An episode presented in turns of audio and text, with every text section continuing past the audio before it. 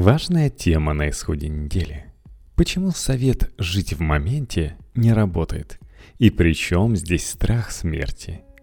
Текст Дмитрия Смирнова, практикующего экзистенциального психотерапевта для Knife Media.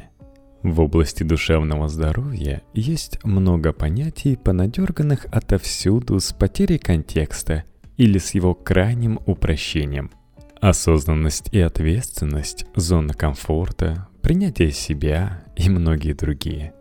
Как правило, они используются или с каноническими объяснениями, не объясняющими ничего, или вовсе без объяснений. Ну, это и так всех знают. Такие понятия можно назвать мемами, потому что называть их симулякрами слишком пафосно. Один из таких мемов – «Жизнь в моменте», также известные как «Жизнь здесь и сейчас» и другие его вариации. Откуда взялся этот мем, уже мало кто вспомнит.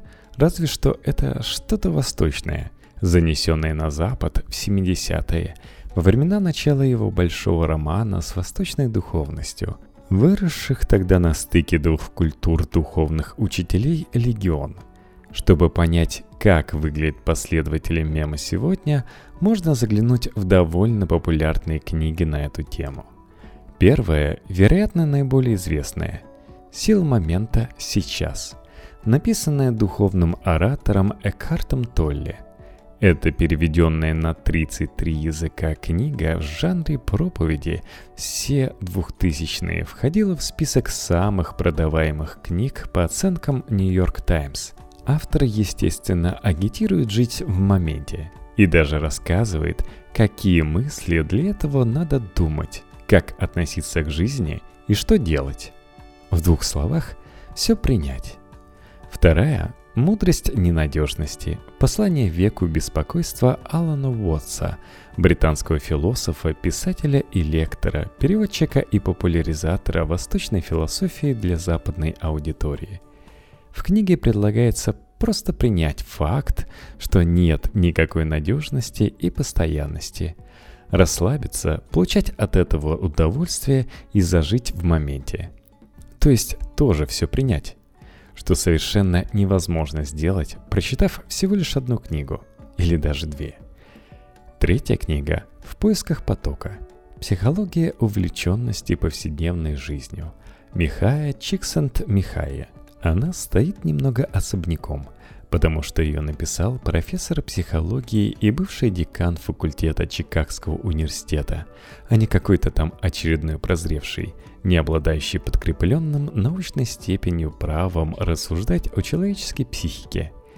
Книга примечательна тем, что Михай вводит новое понятие – поток – после чего со схемами, таблицами и прочими научными штуками убедительно продает нам, что жить в потоке хорошо, приятно и здорово. Вы все наверняка знаете это состояние. Конечно, знаем. Но в сухом остатке у Чиксент-Михаи не остается ничего, кроме как жить в потоке – это значит быть максимально вовлеченными. Попробуйте быть максимально вовлеченными, чтобы жить в потоке. Если собирать разрозненные, но удивительно похожие друг на друга высказывания учителей, несущих на Запад восточную мудрость, то получится примерно следующее. Первое. Реальная жизнь – вот. Она существует только в коротком моменте, который называется сейчас. Никакого будущего и прошлого нет.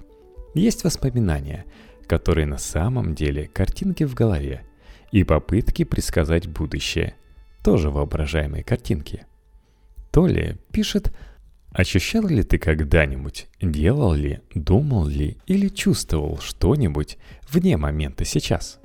Считаешь ли ты, что когда-нибудь будешь на это способен?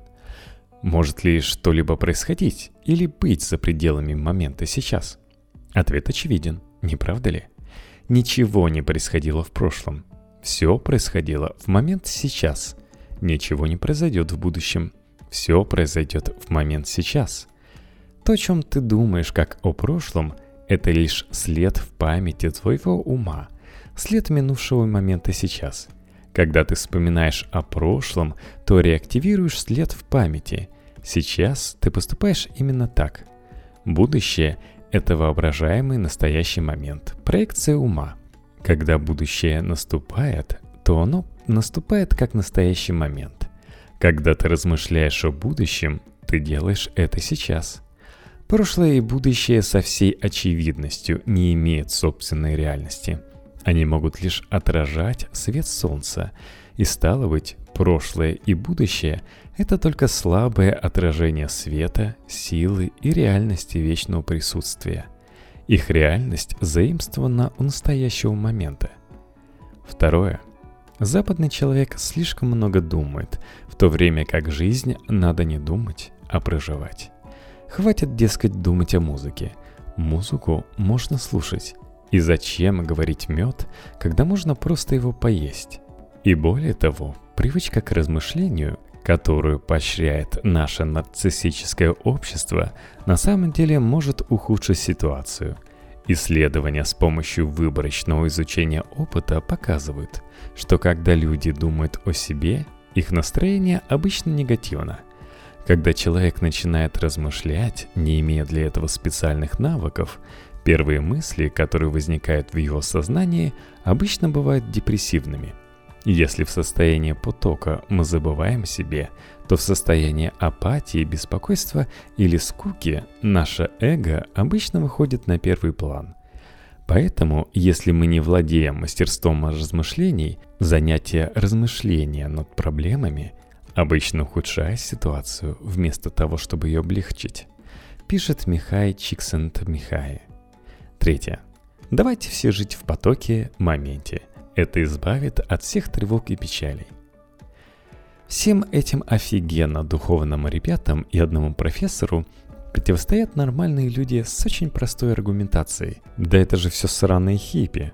Как это не заботиться о будущем? Тогда ведь можно через 10 лет проснуться где-нибудь под забором. Вот, например, анонимный комментарий из интернета книги Толли, прекрасный в своей типичности. Копирка Дейла Карнеги с приправой духовности. Суть этой книги – стань инфузорией туфелькой, не помни о прошлом, не мечтай о будущем, живи в забвении. Действительно, а куда, спрашивается, деть умище – Невозможно до конца отвергнуть простую идею о том, что будущее есть и что о будущем можно позаботиться, и оно от этого станет только лучше. Пока что любые попытки отрицать будущее даже под предлогом «это лишь человеческий конструкт» выглядят неубедительно. Все вокруг человеческий конструкт. Мостик из существования в настоящем к обдумыванию будущего перекидывается просто – даже если мы живем в моменте, мы обречены делать выбор и принимать решения, от которых зависит будущее. В душепопечительных книгах, и у профессора тоже, на это есть ответ. Когда живешь в потоке, решения принимаются как бы сами, без участия ума. В качестве примера приводят музыкантов-виртуозов или спортсменов-миндалистов – Однако музыкантам необходимы десятки тысяч часов тренировки, чтобы потом расслабиться и сыграть интуитивно. Дайте простому человеку инструмент, попросите его быть собой, и пусть интуиция подсказывает ему, как играть. Понятно, что получится. Если доводить идею о последствиях выбора до логического конца, то у человека есть бесконечно ценная ставка «собственное будущее», рисковать которой ради какого-то сейчас совершенно не хочется. Будущее-то вон какое длинное, а сейчас даже не ухватить. Тревога, присущая всем людям, потенциально бесконечна. Особо тревожные люди просто не знают, когда следует остановиться и перестать беспокоиться. У них совершенно верная логика – о будущем надо заботиться. Этого, на их взгляд, сраные хиппи как раз не делают. Но тревожность – это чувство, а чувство просто так не отпускает. Отсюда следует простой вывод, что надо еще лучше заботиться о будущем, и тогда, может быть, отпустит. Вывод неверный. В крайних случаях тревожный человек пытается предусмотреть вообще все, объять своим тревожным умом всю Вселенную – это не только утомительно, но и совершенно невозможно. Своим тревожным клиентам я рассказываю на психотерапии примерно одну и ту же рационализацию. Обо всем не позаботишься. Постоянная тревожность выматывает тебя так сильно, что в долгосрочной перспективе приближает все те же негативные последствия гораздо сильнее, чем отдаляет их. Поэтому давай брать перерывы. Назовем их передышкой. В эти периоды можно выдохнуть, расслабиться и немного пожить в моменте. Есть, конечно, менее тревожные люди. Возможно, то ли просто один из мутантов с пониженной тревогой. Но можно ли жить тревогу о жизни вообще? Нет. Любая тревога – это тревога о будущем. А тревога о будущем – это хорошо замаскированный страх смерти. Ведь это самое худшее, что может произойти в будущем. Человек – животное, обладающее воображением. Он способен поэтому моделировать будущее и при этом имеет некие подозрения по поводу собственной смертности, которую вместе с подозрениями и пытается всячески избегать. Канадский психотерапевт Джордан Питерсон рассказывает об этом так. Человек способен в голове создавать искусственные миры, населять их своими аватарами, действующими по-разному, и смотреть, какой из этих аватаров выживет. В отрицании смерти антрополог Эрнест Беккер вообще предполагает, что вся человеческая цивилизация и культура созданы исключительно для того, чтобы замаскировать или как-то смягчить этот страх смерти. Там же он пишет, что и восточные парни не являются исключением. Буддисты поступили хитрее всех, сделав вид, что не хотят перерождения. Коротко говоря, цель любого уважающего себя буддиста – выйти из колеса сансары и перестать перерождаться. Делать вид, что не хочешь того, чего хочешь больше всего – прекрасная уловка – в духовных книгах про жизнь в моменте так или иначе затрагиваются вопросы смерти, но только с присказкой «нет никакой смерти, вы что?». Этот парадокс придумал еще Лукреций пару тысяч лет назад. Где есть «я», там нет смерти, где есть смерти, нет меня. Поэтому смерть – ничто для меня. Согласно европейской психологической традиции, этот и подобные ему ходы защитные механизмы, с помощью которых люди упорно пытаются отвести взгляд и не смотреть туда. Дело не только в закрытии глаз. Было бы слишком печально думать, что просто одни люди нашли способ обдурить себя и теперь толкают его другим под видом духовных учений. Хотя может так и есть. Но дело может быть и в упражнениях. Помните музыкантов из примера выше – на эту тему есть еще один популярный мем «нейропластичность» – свойство человеческого мозга, заключающееся в возможности изменяться под действием опыта.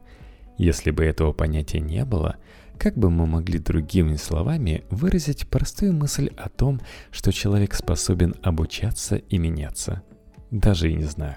Существуют научные исследования, в процессе которых серьезных медитаторов позасовывали в аппарат МРТ и выяснили, что мозг у них работал по-другому. Каждый раз улыбаясь, когда слышу про эти исследования. А со стороны без МРТ разве не видно, что с буддистами что-то определенно не так? Слишком счастливо выглядят. Эти люди намедитировали за жизнь около 10 тысяч часов, что совпадает с другим мемом – теории Андреса Эриксона о том, что надо потратить не менее 10 тысяч часов осознанной практики для того, чтобы стать в ней экспертом. Выходит, что всего за 10 лет медитации и прочих духовных практик можно так поменять мозг, что станешь как бы не совсем человеком, и тревоги отпустят. 10 лет перетренировки сознания. Жить в моменте невообразимо тяжело – это в какой-то степени опус контра натурам, работа против природы. Эту мысль можно найти, например, в курсе «Буддизм and Modern Psychology» Роберта Райта, американского научного журналиста и писателя. Он соотносит современные научные теории об устройстве мозга Modular Theory of Mind с буддийскими представлениями и выясняет, что за последние тысячи лет ученые наконец-то догнали буддистов – Наука приходит к выводу, что никакого «я» на самом деле нет, как и говорят буддисты, а есть относительно независимые модули, и каждый отвечает за что-то свое. Например, за желание оставить потомство. Эти модули выскакивают не в попад и создают жуткий зоопарк, С точки зрения буддистов, это мысли сами себя думают. Навести в нем относительный порядок можно с помощью тренировок внимания, тех же медитаций. Параллельно этому автор восхищается упорством буддистов, с которым они пытаются исправить человеческую природу. В довольно мрачных научно-фантастических романах «Ложная слепота» и «Эхопараксия» Питера Уотса под видом описания будущего человечества поднимается все тот же вопрос.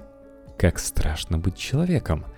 Просто чем дальше в будущее, тем страшнее – и все примочки, имплантанты и прочие чудеса техники совершенно не спасают, а только делают хуже. Например, в романе есть двухпалатники. Монахи-ученые, которые с помощью управляемого рака мозга так себе все внутри подправили, что стали суперлюдьми, способными сливаться в единый коллективный сверхразум. Им среди всего ненужного пришлось вырезать и часть мозга, отдающую представление о собственной смертности – Иначе это все никак не работало. Господи, ты это же пародия на буддистов. Очень умно. Тут же сказал я и выяснил, что в послесловии к собственному роману автор пишет то же самое. Посмотрите, какую пародию на буддистов я написал. Очень умно. Потом эти уже не совсем люди с высоты своей колокольни начинают агитировать совсем людей примкнуть к ним. Как будто это так просто. Если сильно меняться, то возникает и другой страх Страх потери себя. Если я тревожный невротик, и я перестаю быть тревожным невротиком, то где же я? А нет, подождите, это все тот же страх смерти. Обложили со всех сторон. Та же идея, но в более оптимистичном ключе. Возможно, все эти условные буддисты – это не извращение природы человека и вовсе не трусливое бегство от экзистенциальных проблем, а следующая степень эволюции – ну или хотя бы неплохой ее вектор, наверное. Психотерапия тоже в какой-то степени учит жить в моменте, хотя и не называет это так, и не преподносит как решение от всех болезней. В качестве анекдотического примера можно взять технику гештальтистов спрашивать клиента «А что вы сейчас чувствуете?» С помощью этого вопроса они вырывают человека из мыслей и помещают в ощущения, которые происходят здесь и сейчас – Пример анекдотический, потому что способ затаскан до нельзя. Сама жизнь в моменте совсем не спасает от тревоги о будущем. Спасает, например, бегство. Благо, что способов бегства человек придумывает все больше и больше. Знаете шутку Луиси Кея, что страшно ходить в туалет без телефона, потому что будет время подумать и навалится экзистенциальный ужас. Так вот это не шутка – в медитативной традиции надо пройти через много часов медитации и темную ночь души, которая тоже является встречей с самым страшным, что можно вообразить. Но тема эта не очень популярна. В агитках про нее не пишут. Чтобы прочно жить в текущем моменте, надо сначала разобраться со своей экзистенциальной тревогой. А для этого нужно с ней встретиться – можно вместе с терапевтом, если брать терапевтическую традицию. Но дураков делать это просто так нет, конечно. Призывы «просто жить в моменте» совершенно справедливо воспринимаются многими агрессивно.